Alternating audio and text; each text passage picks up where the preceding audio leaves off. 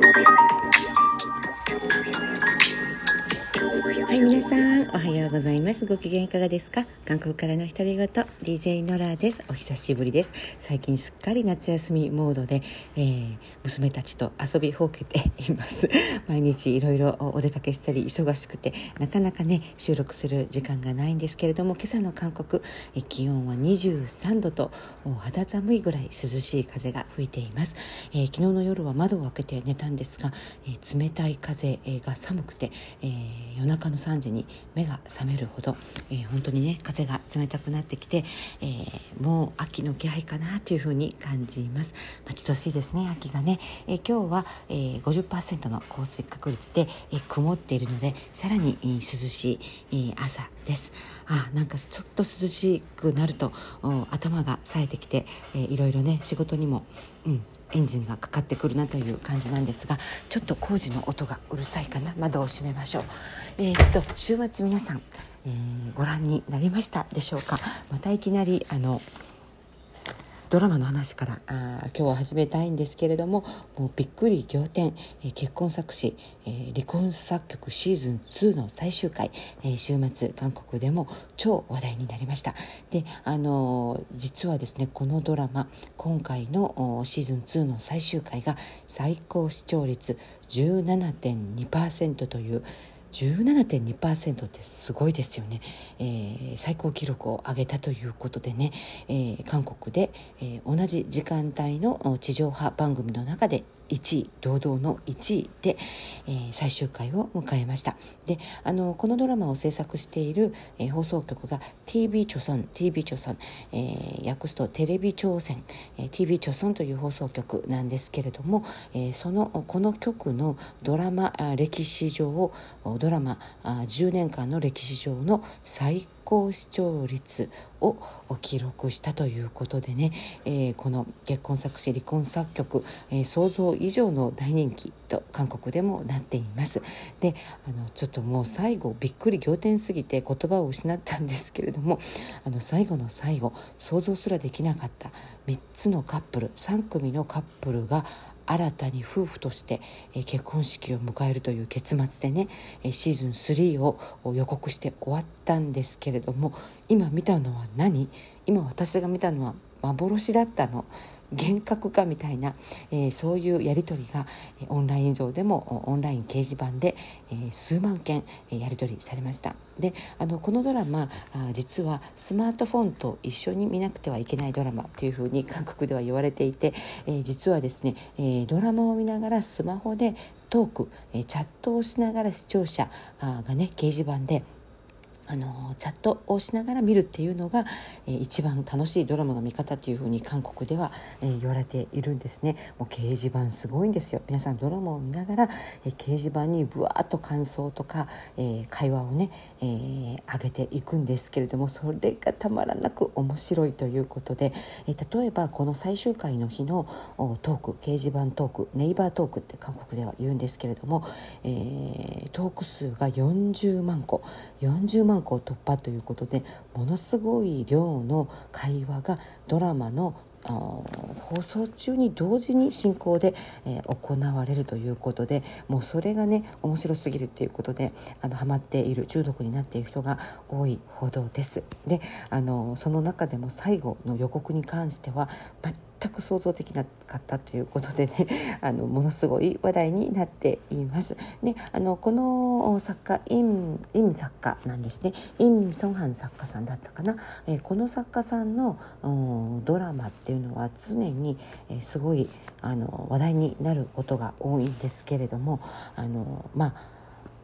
まあ何よりも一番魅力って、えー、言われているのがイム・ソンハンドラマの魅力っていうのはディテールディテールというふうに言われています。私最初に言ったと思うんですけどまず会話の中身っていうかセリフが面白いって私は感じるんですよね。セリフが濃い。一つ一つのセリフが濃くて情報が詰まっていたり会話のテンポがおしゃれだったり会話のテンポからにこう引き込まれるみたいな魅力を私は感じるんですね。でそれ以外、えー、ディテールの魅力としてはセリフの中に情報がぎっしり詰まっているっていうことが挙げられていて例えば、えー、アミが、え、米を洗う時は浄水器の水最初に、えー、特に米に水を入れる時は浄水器の水ですよねみたいな、えー、たくさんの水を米が吸収するのは一番最初の水だからみたいなセリフがあったじゃないですかああいうセリフとか、えー、あと、えー、宝石を選ぶ何かのシーンでホワイトゴールドよりは、えー、プラチナの方がいいみたいなそういうセリフがこう女性たちが好きな結構生の役だお役立ち情報みたいなのがドラマのセリフの中にギュッと詰まっていて、えー、それがね、えー、魅力の一つだとも言われているんですよね。イムソンハンドラマ、えー、今までも大ヒットしたドラマ、えー、いろいろあるんですけれどもいや今回のこの結婚作詞離婚作曲は本当にものすごい人気だなというふうに思います。で、えー、今回シーズン2の最終回の最後のシーンっていうのは、えーと、出演する、えー、俳優さん女優さんたちにもエンディングの部分を、えー、撮影直前まで、えー、隠していたということでねで、えー、出演者たちにも最後の最後まで、えー、このエンディングについて知らせずに、えー、個別でね、えー、台本をギリギリの時点で送ったというふうに言われています、えー、漏れないように。そしてあの予測できないようにあの最後の瞬間に個別に台本を送って演技してもらったというふうにね。多分演技している俳優さん女優さんたちも何この展開ってびっくりしながら演技していたのではないかなというふうに思います。はいシーズン3楽しみっていうかもう早く作ってほしいですよね。あの私も心からどうなるのか。はい、楽しみにしています。結婚作詞離婚作曲の話題でした。それからもう一つ韓国の芸能情報、えー、各紙今日の新聞で大きく取り上げられていたのは日本の K-POP ガールグループ、えー、20の話ですね。20日本のチャートで、えー、トップをずっと占めているということであのすごいですよね。JYP エンターテインメントの20、えー、パク・チニョンさん率いる20の話題が、えー、挙げられていました。と言いますのも他の、えー、他のね SM エンターテインメントであったり、えー、CJ グループなどの芸能プロダクションでも今あの、まあ、JYP の20の試みのように韓流のグログローバル化のためにいろいろね、えー、活動をしていてそれがね、えー、特集として組まれていました。で今、えー、韓流を海外に出すグローバル化させる3段階論っていうのが、えー、言われていて、まあ、まず1段階はボアとか東方神起のように韓国でアーティストやね、えー、作品を企画して、えー、海外の市場に進出させること。あ、まあ、その代表例がボアであったり東方神起。これが1段階。で2段階は海外メンバーを迎え入れて韓国のアーティストとともに、えー、グループを結成して活動する。その例としてエクソとか TWICE が言われています。そしていよいよ3段階。最終目的の今現在やっている3段階というのは、えー、海外現地の会社と、まあ、例えば JYP だとソニーですよね、え、ソニーミュージックでしたっけ、えー、海外の現地の会社とコラボあるいは合作の会社を作って合弁会社を作って現地のアーティスト20のように日本人だけで結成するなど現地アーティストを発掘して育成していく、まあ、その代表例が、えー、20そして、えー、ウェイション V もう今ねすごい話題で聞きました。ウェイション V は、えーと、多分 SM エンターテインメントが、えー、発掘した中国の男の子男男性だけ中国人だけで構成されたボーイズグループの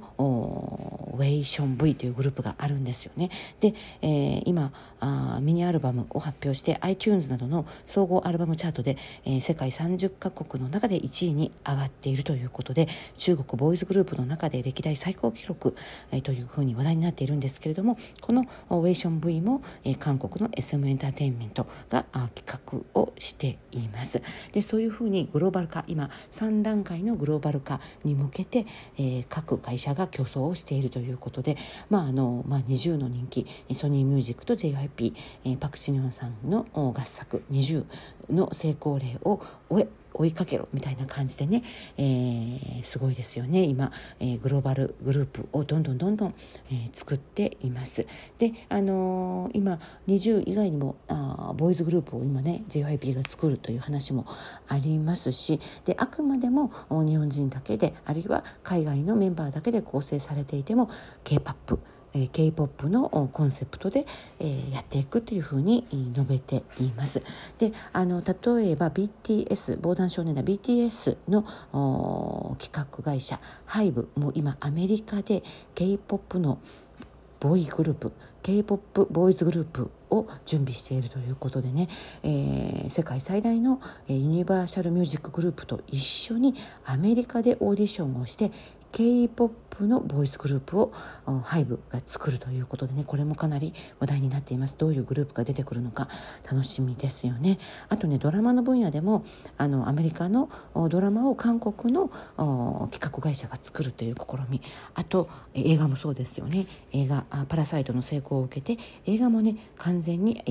ー、韓国の会社がアメリカで映画を作る。それから Webtoon ですね。Web 漫画。Webtoon の分野でも同じ、えー、ような現象が、えー、起こっています。今韓国で話題の M ネットという番組で、えー、あるオーディション番組が行われているんですね。ガールズプラネット999っていう、えー、国内オーディション番組なんですけれどもそこに出演している方も3分の1しか、え、韓国人はいなくてあとは日本の方そして中国の方この3カ国から、えー、1万3000人が、えー